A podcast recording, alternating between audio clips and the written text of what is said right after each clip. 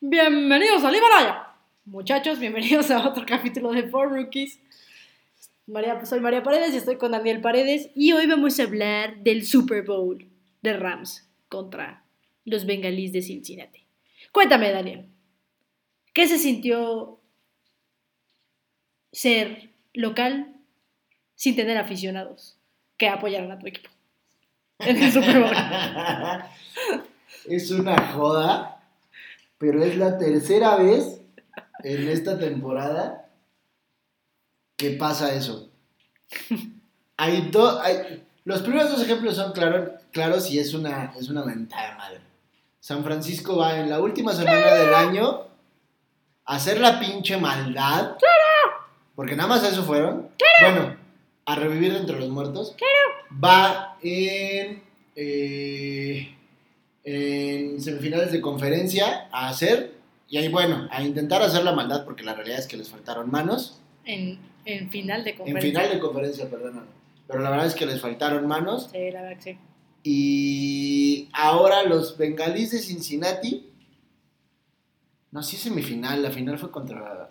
No, güey, fue final de Ah, conferencia. sí fue final, perdón. Discúlpenlo. Discúlpenlo. Está malito de sus nervios. Sí, sí, sigo, sigo demasiado emocionado. Este.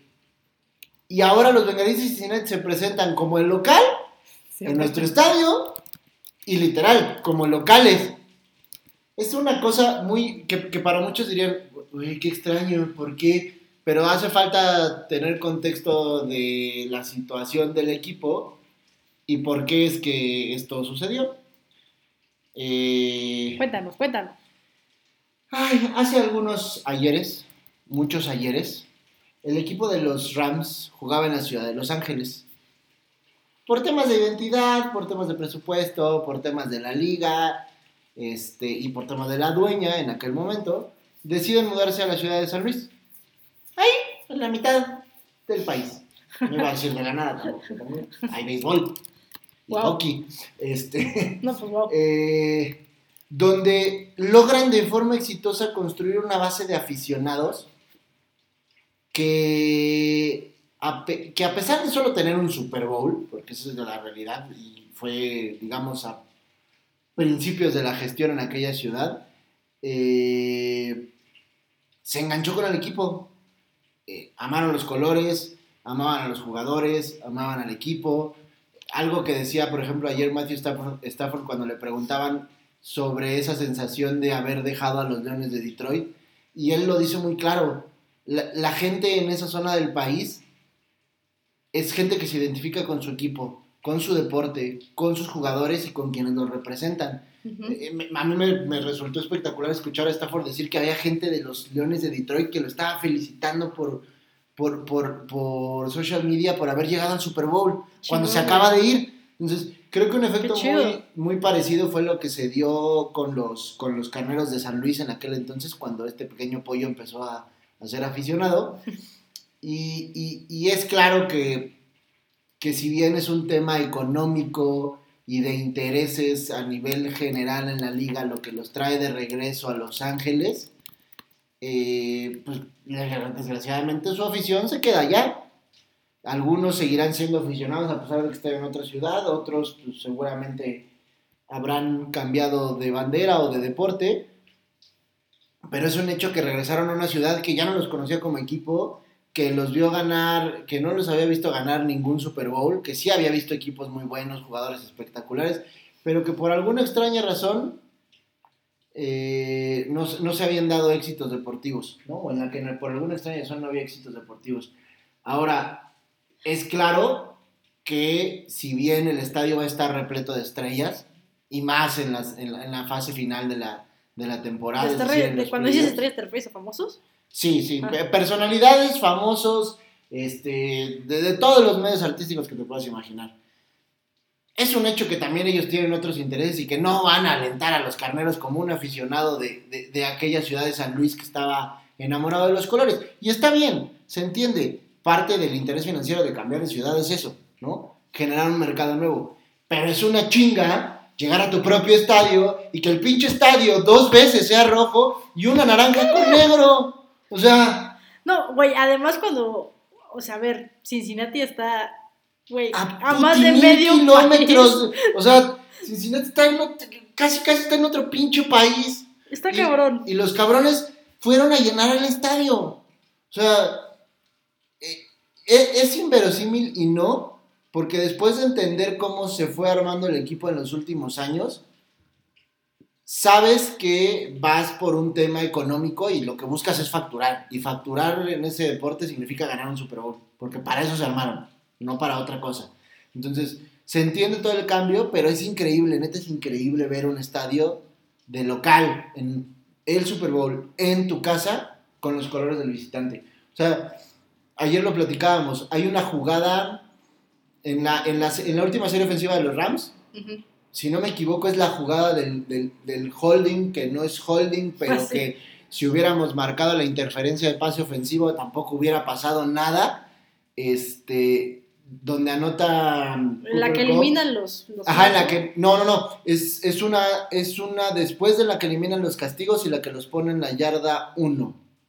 Creo. Ajá, ya sé cuál es. Donde el linebacker medio sale a cobertura de pase y le pone un pequeño jaloncito por el interior de la playera a Cooper Cup y no lo marcaron en todo el juego. Yo no sé por qué marcaron eso. Sí, güey, si no marcaron Pero el face mask. A, a lo que iba es que en esa jugada. tu- el equipo local está en la ofensiva y se escuchan gritos en el estadio Para que no escuche el para que, para que la línea y los jugadores de la ofensiva no escuchen la jugada. O sea, neta es, es, es, es, es sorprendente, pero pues así como es sorprendente, yo como aficionado te digo que lo entiendo perfectamente. Es que sabes que está cabrón también, creo que. O sea, California, digo, de muchos años. Oak- o sea, Oakland, bueno, los Raiders ya no están en Oakland, ¿no? Pero muchos años tuvieron equipos en los que la población de California se dividió. O sea, están los 49ers en San Francisco, estaban, los Chargers en Oakland, San Diego en y estaban los Raiders en Oakland. Entonces, como que siento que, pues tradicionalmente era complicado, o va a ser un poco complicado. Tal vez ahora Sí, después a- del Super Bowl una sea más de fácil. fanáticos muy Muy dividida, en dividida. otros equipos. Y entonces, o sea, creo que a partir de que ganan un Super Bowl se vuelve mucho más fácil, porque así como hubo gente que le empezó a ir a Patriotas desde que ganaron ese primer Super Bowl y ahora son hardcore fans pa- Patriots, ¿no?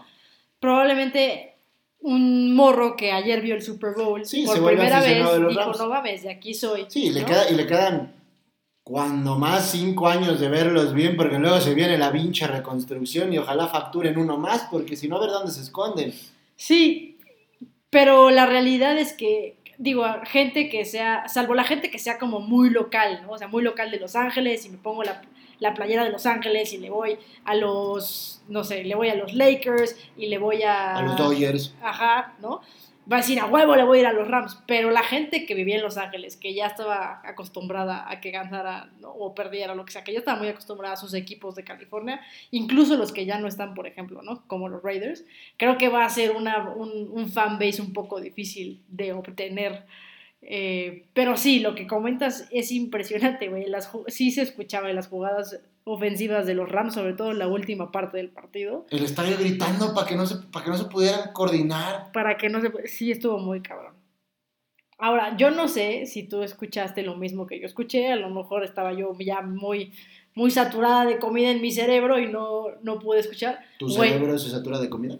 O sea, comí tanto que me llegó al cerebro, esa era la, la referencia. Güey, cuando le dieron el MVP a, a Cooper Cup, ¿lo abucharon?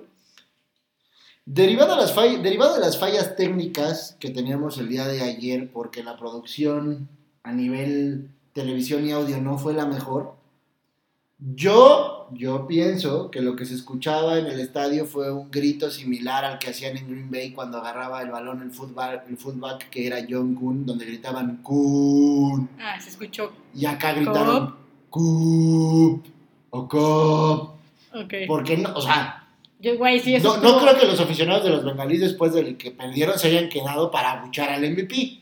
Y si sí, qué huevos de quedarse. Yo pensaría honestamente que fue más bien un, un tema de, de, de, de- de- de ovacionar a Cop con su nombre que un abucheo. Ok. Digo, como fanático que No. tiene todo el corazón en su manita, lo, lo- lo espero. Porque la realidad es que lo que hizo Cooper Cup este año es Es que brutal, justo, justo por eso, justo a esto quería llegar, a eso quería llegar. O sea, lo pregunto porque, digo, independientemente de la temporada, ¿no? Que mucha gente dice que la temporada es una y los playoffs son otros y el Super Bowl es otro, ¿no? Tú como fan de los Rams, creo, sí, corrígeme si estoy mal, que el Super Bowl de ayer, o sea, sí, Matthew Stafford, lo que sea, ¿no? Güey, Bergan se rifó, se reivindicó, su primer Super Bowl, la chingada, pero yo creo que no pudieron haber obtenido ese Super Bowl sin dos personas, güey. Sin Cooper Cup Y sin Aaron Donald. y sin Aaron Donald. Es que, a ver, o sea, es, es algo muy chistoso y si analizas los últimos seis años, es decir, de que regresaron a Los Ángeles, te das cuenta que eh, la directiva tomó un rumbo totalmente diferente al que habían tenido prácticamente de 2005 a 2015. En 1999 es el nacimiento del Greatest Show on Turf, te da un campeonato, te dura cinco años más si tú quieres, donde tienes un coreback que si bien tuvo la mejor, una de las mejores temporadas en la historia de la liga y después ya no lo puede repetir, luego te encuentras con, con el pinche Tom Brady, luego empiezas a tener lesiones por aquí, lesiones por allá, salidas por aquí, salidas por allá, el equipo no termina de cuajar y se caen. De 2005 a 2015 el equipo intentó hacer todas las reconstrucciones del mundo que te imagines a través de drafts, a través de, de trades por jugadores de mediano valor, pero nunca realmente he visto un esfuerzo por decir, bueno, vamos a bajar los salarios, vamos a abrir espacio y vamos a traer gente que valga la pena. Ajá. Yo te puedo decir, de, 2000, de 2005, 2004, empiezan a hacer muy buenos drafts. Por ahí tienes a Aaron Donald, ¿no? Base fundamental de la defensa de los Rams. Intentan hacer algo con Jared Goff en 2006. Intentan porque al final del día es ¿2006 cuando... o 2016? güey? Perdón, 2016. Yo 2016. dije, no mames. 2014, 2016, discúlpenme, me comí Wow, 10 wow, años de historia. Eh, intentan hacer un, un, un, un muy buen draft. La lógica te dice, pues era el mejor coreback en ese momento. Ahora, si lo piensas, ni el pick número uno ni el pick número dos, que fueron este, eh, Jared Goff y este chamaco Carson, Carson Wentz, que se fue a Filadelfia y ahora está, creo que en Indianapolis. Ninguno de los dos tuvo carreras sobresalientes. Jared Goff tuvo un, un playoff run muy bueno que se quedó en manos de Tom Brady. Pero eso pasó Carson- mucho en los últimos años, ¿no, güey? Pero es Entonces- que el, el problema que yo veo en la liga actualmente es que le surge tanto este tema de ganar que es como tráete al chamaco y lo quemas, y lo quemas, y el que sigue, y el que sigue. Desafortunadamente, güey. no, porque- no ha pasado algo como por ejemplo lo de, lo de, lo de Brady, que a lo mejor no fue mucho Bueno. tiempo, pero es que espérate. No, Brady- pero ese güey no fue el primer pick, güey. no, pero Brady se sentó atrás de un coreback con experiencia. Ah, O sea, que tiene tiempo de curtirse. los Exactamente, Aaron Rodgers se sentó atrás de otro gran coreback con Sí, experiencia. sí, sí. O sea, creo que eso sí, a, a lo mejor antes era fundamental y hoy no hay ese tiempo de desarrollo, no lo sé. Eh, pero digo, al final del día llega un punto donde los Rams se dan cuenta de que con Jared Goff no van a llegar a ningún lado. Es después de este Super Bowl que te mencionaba que pierden contra Brady. Y creo que ahí es donde la, la, la, la, la gerencia, la dirección, entienden que el camino que habían empezado a buscar es el bueno y empiezan a jalar talento, a jalar talento. Y hacen a- a- a- adquisiciones clave en puntos clave del equipo.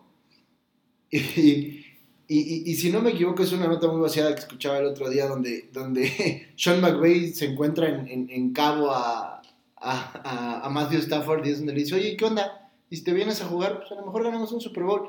Literal, así se tomó esa decisión y, y con ese tren de pensamiento, los Rams hipotecaron su futuro a cinco años en diferentes este, adquisiciones para decir, hoy tenemos un equipo competitivo que puede ir a pelear al tú por tú con el que sea.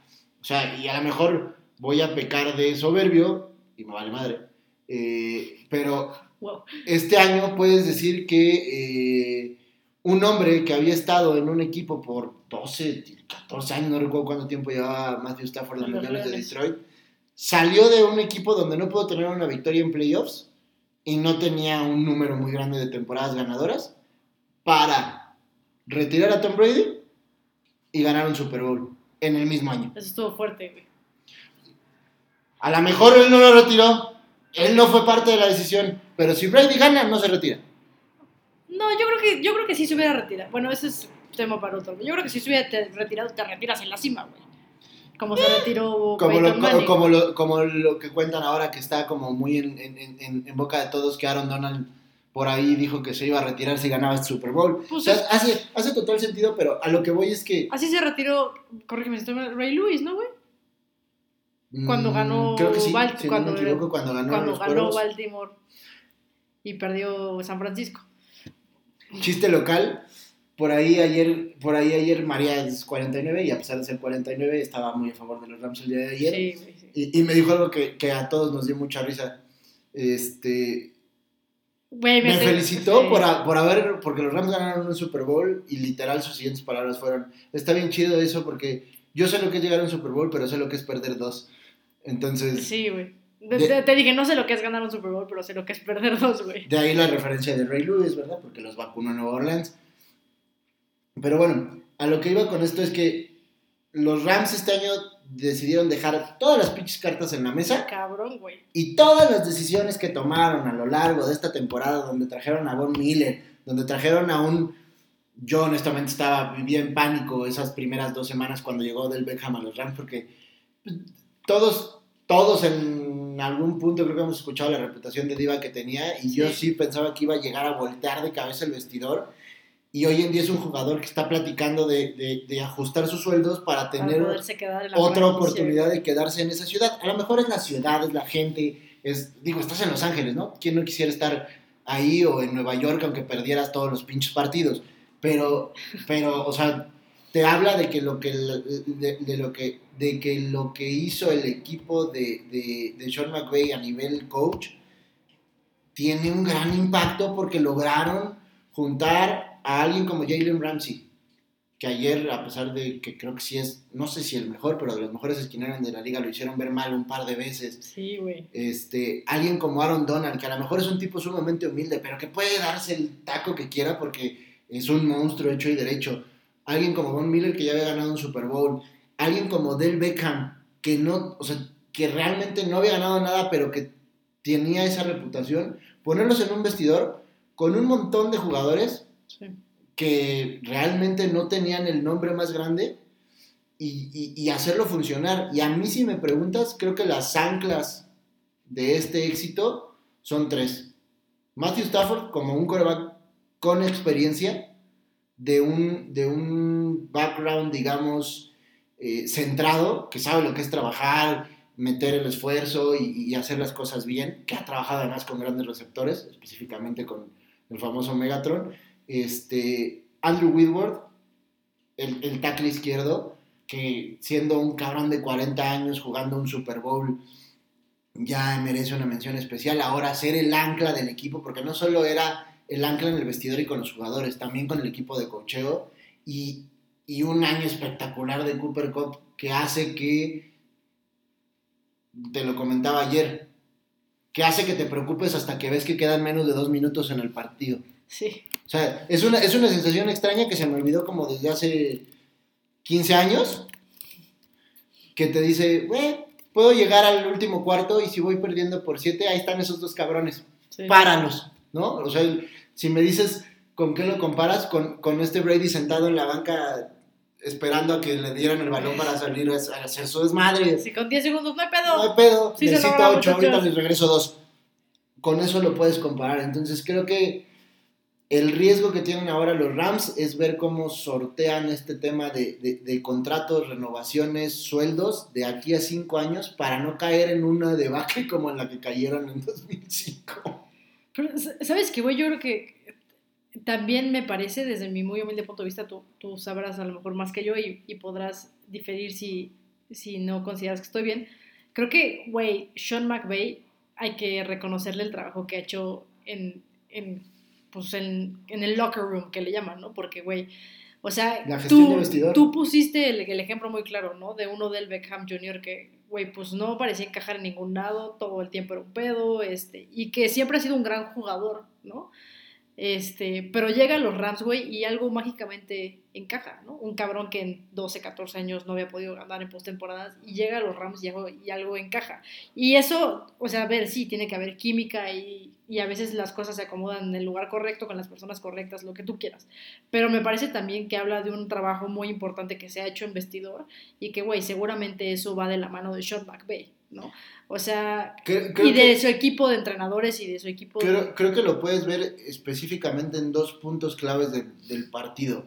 Esa última serie ofensiva, donde todo el mundo sabía que todos los balones, eh, que no fueron todos, pero que la gran mayoría de los balones Cop. iban a ir a Cop, y aún así, el güey tenía la, la recepción. Hay una, hay una jugada clarita, una zona donde Cop está en medio de tres cabrones, de tres, o sea, si tú, si tú ves la toma de, de, de- de Stafford, ves dos linebackers abajo de Cop, el esquinero a su derecha y un profundo arriba. Y en medio está el balón y es recepción. Sí. O sea, en ese punto lo puedes ver y lo puedes ver en, en- en el partido contra 49 y en el partido contra los, contra los Bengals.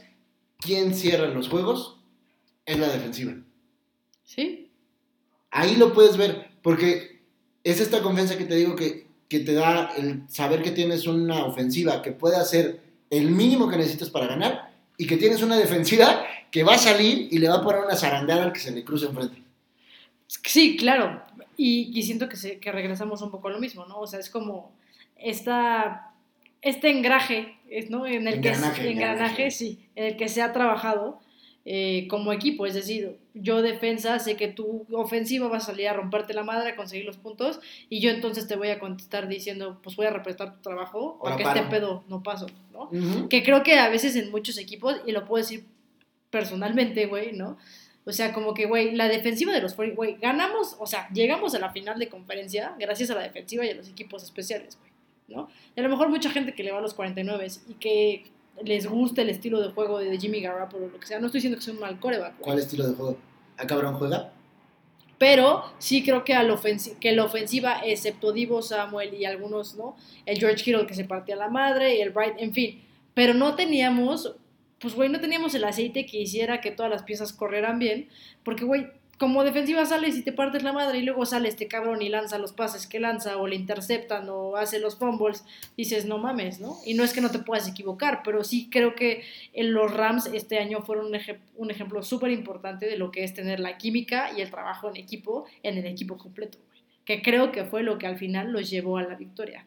Porque siento que Cincinnati se empezó a desesperar un poco y empezaron a perder ese, ese estire y afloje al Yo- final. Yo sabes qué creo que le pasó a Cincinnati. Los alcanzó. Los alcanzó su, su propio eh, miedo al éxito. ¿Y a qué voy con esto? Tuvieron todo en las manos. Todo en las manos. O sea, después del touchdown. eh, si no me equivoco, es eh, una serie donde interceptan a Matthew Stafford. Tienes para hacer puntos, no puedes hacer los siete, acabas haciendo tres, porque Aaron Donald se come al guardia derecho. Literal se lo come, o sea, se ve, co- se ve como si yo intentara jugar contra alguno, contra alguno de nuestros sobrinos de 16 años.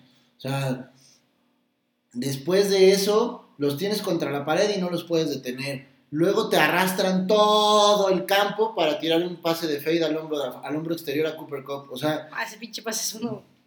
pero además, además da- dato interesante, y digo, no, no, no sé qué tan de conocimiento eh, público sea, pero por ejemplo, algo que mencionaban ayer en la transmisión, en las entrevistas post-transmisión, es que esa ruta no está diseñada así.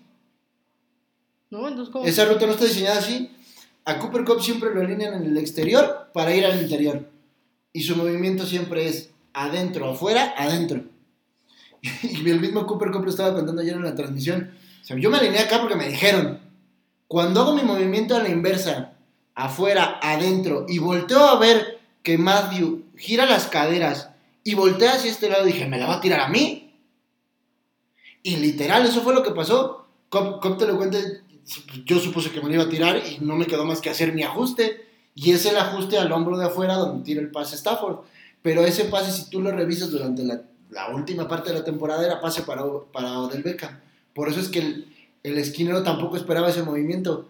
Cuando, Porque lo había estudiado completamente distinto. cuando- exacto, cuando tú ves la jugada del esquinero de los, de los bengalíes, Sí.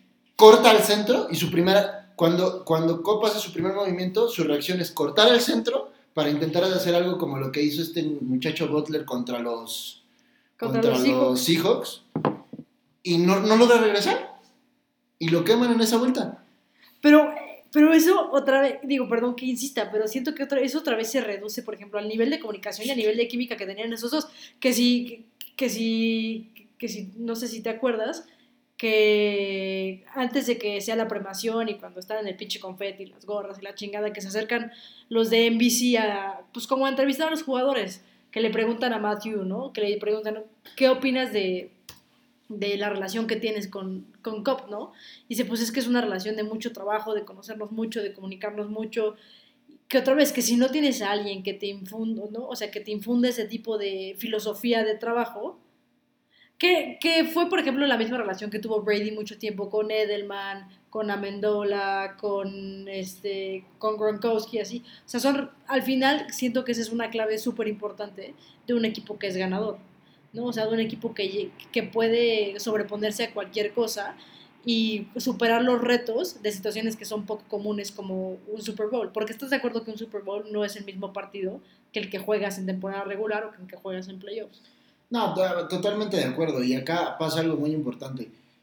Muy importante porque así, se, así desarrollaron ellos su relación.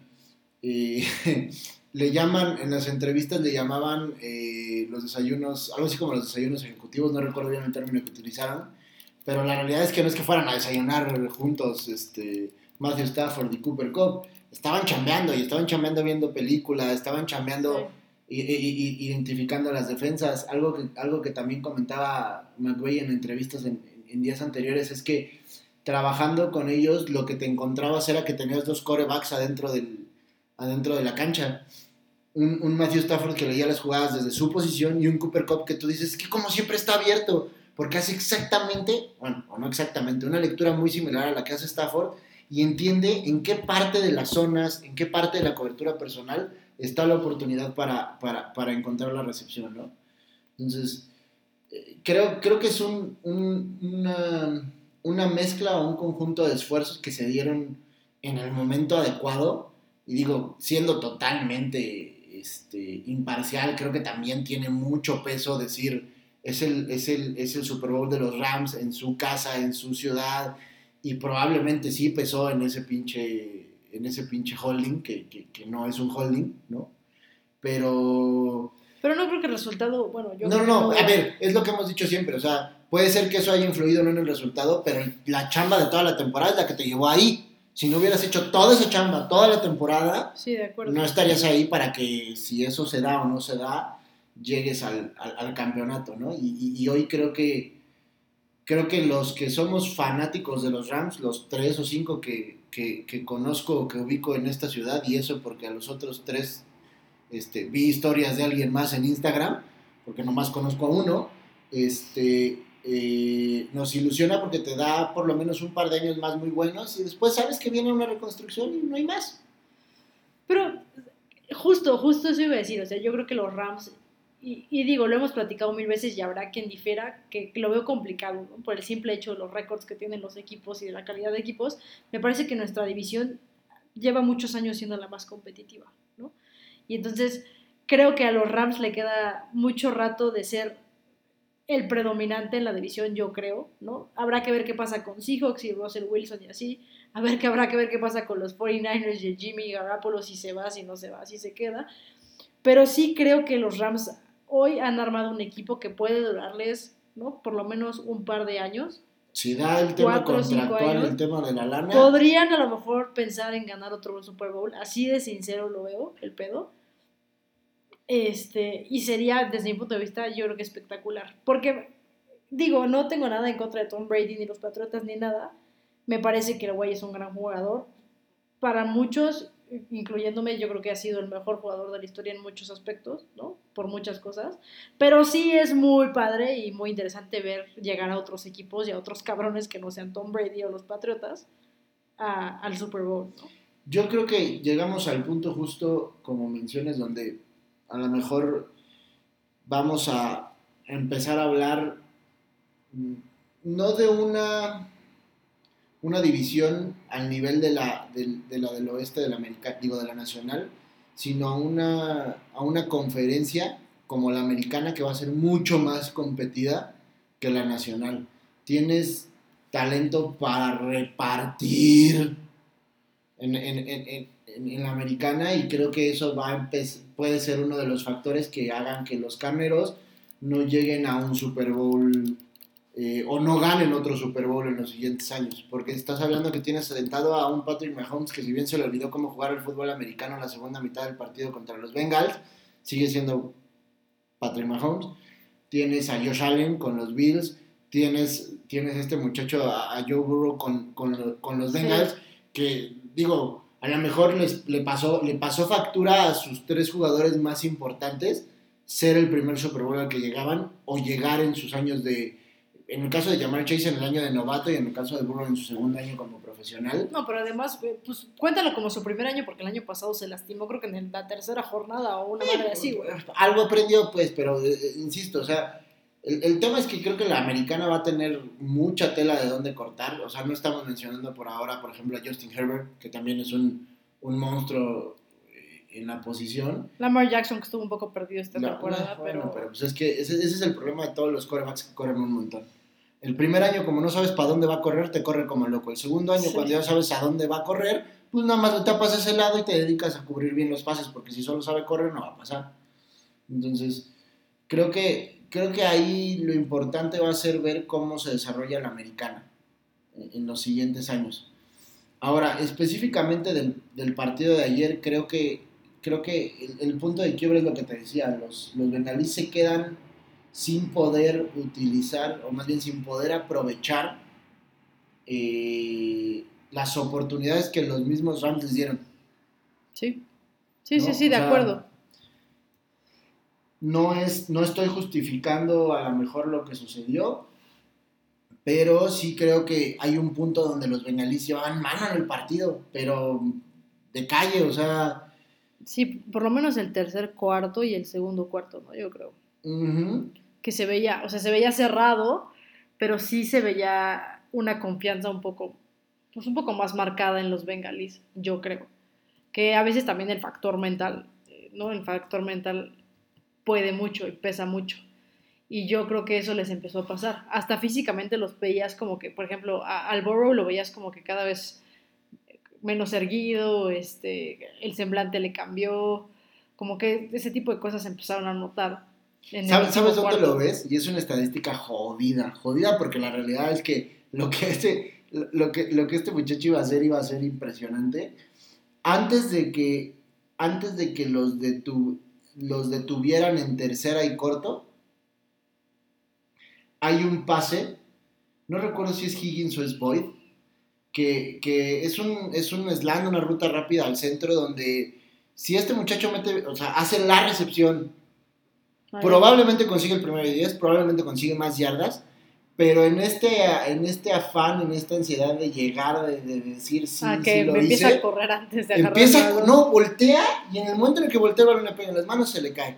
Esa es la jugada que te cambia el partido porque después viene el acarreo donde Aaron Donald, quién sabe cómo, con la pinche superfuerza humana que lo caracteriza. ¿Cómo lo, cómo lo agarra, güey? Era, aparte era una yarda. Con una, sola mano lo detiene a una yarda. Algo así muy... Y, luego todavía se da el lujo de, de, de, romper, de romper el Super Bowl haciendo la última, la última detención. Entonces, creo que eso, digamos, en la última serie ofensiva. Y antes, lo que te decía, o sea, no pudiste capitalizar la intercepción en, en, en, en la zona de los Rams no pudiste capitalizar otra posesión donde los Rams no pudieron anotar. Entonces creo que por ahí es donde se le va el Super Bowl a Cincinnati y, pues qué bueno que se les fue, la. Porque si está, o sea, yo no sé cómo le hace la gente de Detroit, no sé cómo le hace la gente de Buffalo, o sea, yo llevo relativamente poco comparación de ellos que no veía a mi equipo campeón y dices, puta madre, ya. O sea, vivieron, me está restregando que ya vio a su equipo campeón dos veces y que yo los dos Super Bowls que he visto de mi equipo los he perdido. Cámara. Pues es lo que pasa. Cámara. ¿Sabes cuál es otro dato bien interesante de, este tema del Super Bowl? La camada de coaches que han salido eh, ahora como del estilo de Sean McVay tienes a un Sean McVay y recuerdo cómo se llama el coach de, San Francisco. Kyle Shanahan. A Kyle Shanahan, que trabajaron juntos en Washington y que tenían la misma escuela, que, que salieron de ahí y los dos salieron a ser exitosos en sus equipos. Sean McVay un poquito más. Y ahora tienes al coach de los, Cincinnati, de los Cincinnati Bengals, que era el entrenador, si no me equivoco, de corebacks o, o coordinador ofensivo de los Rams la temporada pasada. Estás hablando de una escuela de entrenadores que continúa eh, dando buenos resultados porque los Bengals, digo, draftaron a Burrow y sí era la, la este, eh, digamos, la esperanza del equipo, pero nadie pensaba que en el segundo año del chamaco, después de no haber jugado más de, tres, más de una cuarta parte del primer año, llegaran al Super Bowl. Sí, de acuerdo. Yo creo que independientemente de, de que, bueno, los dos ayer le, íbamos a Rams, lo que hace Cincinnati me parece que es muy, es impresionante, ¿no? O sea, yo, cuando le ganaron, este, cuando le ganan a Mahomes me parece que es, digo, creo que todos los partidos de playoffs, que bueno, eso será tema para otro episodio, eh, fueron, fueron cardíacos, fueron muy emocionantes. Pero me dio mucho gusto ver que estos güeyes pasaron al Super Bowl. Una, porque pues hace cuánto no ves a Cincinnati en un Super Bowl, ¿no? La vez que llegaron... Uy, creo que fue cuando empezó la dinastía de los 49, 88, llegaron, 89. Sí, la vez que llegaron una disculpa lo perdieron. que demanda, o sea, siendo totalmente transparentes, nada, nadie daba un peso por los 49 en ese entonces. No. Y fue como, oh, sí, Boomer Esiason, los vamos a matar, sí, ¿cuál? Y huevo. Sí, y, y creo que este Super Bowl es testimonio de, de, lo que nos espera, ¿no? Como bien dices, o sea, como de una liga... Muy buenos años. Muy competitiva, este, de equipos en donde, güey, podrá llegar cualquiera y no estás esperando a que llegue Tom Brady al Super Bowl. Insisto, no es que tenga nada en contra no, de Tom No, no va, se agradece haber podido ver esa dinastía, de, claro, de, de claro, claro. Tiempos, pero, pero, se vuelve mucho más emocionante. Es como en la Fórmula sí, 1, sí, ¿no? Sí, que se vienen épocas más emocionantes Ay, con los ajustes de los carros, que sentarte a ver todos los domingos como el pinche Hamilton le saca 40 vueltas a todos. Digo, es una exageración, pero entienden, pues, entienden eh, el punto. Exageración entre comillas, porque si te acuerdas de lo que pasó en Brasil. Entonces, eh, creo que fue un Super Bowl emocionante en ese sentido. Digo, muchas cosas. Fue un partido, me parece que sí, justo también fue un partido que se puso bueno, o sea, no fue un partido como que dices, bueno, este güey ya se despegó, o puta, no pasa creo, nada, o puta... Creo, creo, que el problema principal, y más para la gente que, que o sea, digo, y, y lo, te lo digo porque platicaba con un par de amigos hoy en la mañana, que a lo mejor no son de nuestra generación, que dicen, pues sí, el Super Bowl, eh", ¿no? Más o menos, ¿por qué? Pues porque no están los vaqueros o los 49. O sea, no están equipo de, no están equipos de aficiones grandes en México. Pero también porque es gente que ve el deporte por razones equivocadas, desde mi perspectiva. Eh, a lo mejor sí, pero a lo que voy es. Al, no, a lo mejor es, ellos son fanáticos de otros equipos, a lo mejor con más. con un, un fanbase más grande en México, ¿no? Pero si te, si te limitas a ver lo que fue el juego como tal, como el juego, eh, es sumamente importante entender que estás viendo una generación de equipos nueva que sí. está chambeando bien, y digo nueva entre comillas, ¿no? Pero que, que está chambeando bien, que está haciendo las cosas bien y que apunta a que, claro. a que vamos a ver una rotación todavía más grande en los siguientes años. Y honestamente creo que por el bien del deporte y también de los fanáticos, porque aunque tu equipo no llegue, es muy divertido ver un supertazón bueno. Y yo creo que el de ayer fue un partido muy bueno a lo mejor no el más divertido porque no se metieron 60 puntos. Pero. Pero sí se me hizo un buen juego, güey. Pero que a, al menos si te gusta el deporte, estabas sentadito en la orilla de la silla porque sabías que en cualquier ratito eso se volteaba. Sí, sí, sí, de acuerdo.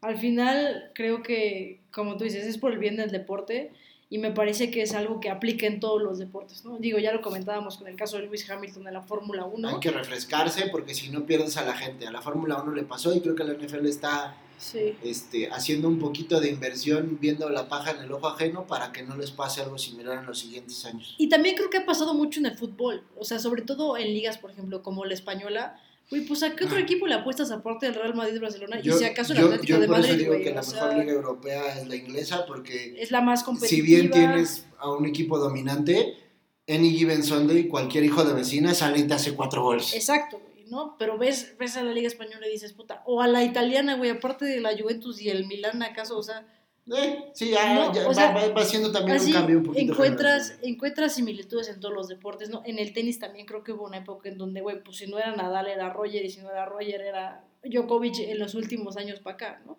Y creo que ahora se ha vuelto un poco más competitivo eh, en general, pero sí creo que, que es bueno el cambio, es bueno el dinamismo. Me parece que este Super Bowl en específico fue un gran ejemplo de eso, ¿no? Este, ojalá, de verdad, ojalá que, que este chavo, al Joe Burrow, este, pueda seguir con Cincinnati y pueda seguir creciendo porque me parece a mí que es un gran coreback y que es un gran jugador. Me parece que Cincinnati trae un muy buen equipo también. Eso y porque ya Chole de ver, a, de ver a Pittsburgh y a Raiders y a los mismos cabrones. O sea, ya por favor alguien que vaya a revivir a Miami.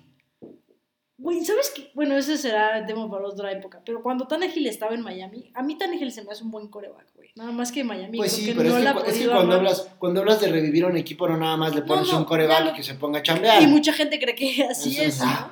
Por ejemplo, ves a, a Jacksonville ahora con, con Lawrence, que pues, güey, pues el pobre chavo no ha podido hacer nada porque pues también... Pues porque no traen, no ¿Con qué traen nada, el equipo no trae nada. Y era lo que decías de la tendencia que ahora se ha hecho en el draft. de voy a yo soy el peor equipo de la liga y voy a agarrar al coreback. Y a chambear, papito. ¿Y cuántos corebacks se han quemado así, güey? ¿No? Sí. Este, Johnny Manciel, Mariota, un chingo de corebacks que fueron...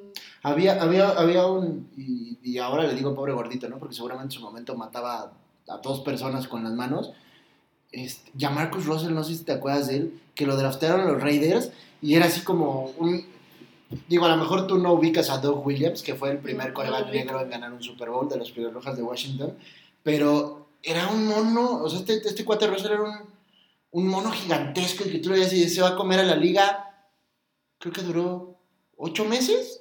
De que se O- lo quemaron. O sea, de que lo quemaron y no pudo, tronó, o sea, Está cabrón. mal. Entonces, eh, Sí. hay, hay, hay mucho para dónde hacerse. Creo que si alguien sabe bien su negocio es la, la NFL, pero está espectacular ver que, que, que tengas un cambio de aire y que ya no sean los mismos equipos de siempre, ¿no? Y digo de siempre porque son los 10 años que nos tocó ver a nosotros, o 15 años que nosotros hemos visto. A lo Sí. mejor tu papá hablaba de San Francisco, el mío de Pittsburgh o de Dallas. Entonces ahora Sí, sí, es, es bueno ver ese Pero- refresco. Y lo que es una chinga es que ahora vamos a tener que esperar febrero, marzo, abril, mayo, junio, julio y agosto. Siete mesecitos, seis y cacho. Para volver a ver un pinche partido de la NFL y ya no sé qué voy a hacer con mis domingos. Bueno, mi señora probablemente sepa qué vamos a hacer con nuestros domingos, pero yo ya no. Pero bueno, se vienen cosas interesantes. Va, se viene el draft, se viene el combine, del cual estaremos platicando también.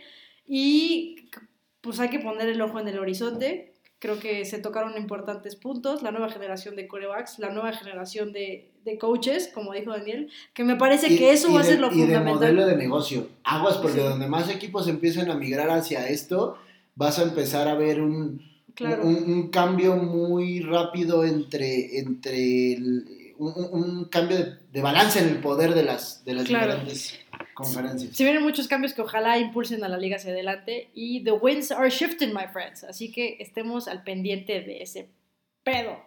Esto ha sido todo por el capítulo de hoy, amigos. Eh, si les gusta este pedo, si se la pasan chido, si se divierten, si se relajan, pues compártanos, tírenos un likecito. sí. Un par de recomendaciones, diría su tío, el que no usa Facebook, pero Denle follow aquí en el Spotify o en el Apple Music o donde nos estén escuchando, estaría chingón. Y nos vemos la próxima. Aquí su comadre María Paredes y su compadre Daniel Paredes. Besos en sucesos, muchachos. Los amamos.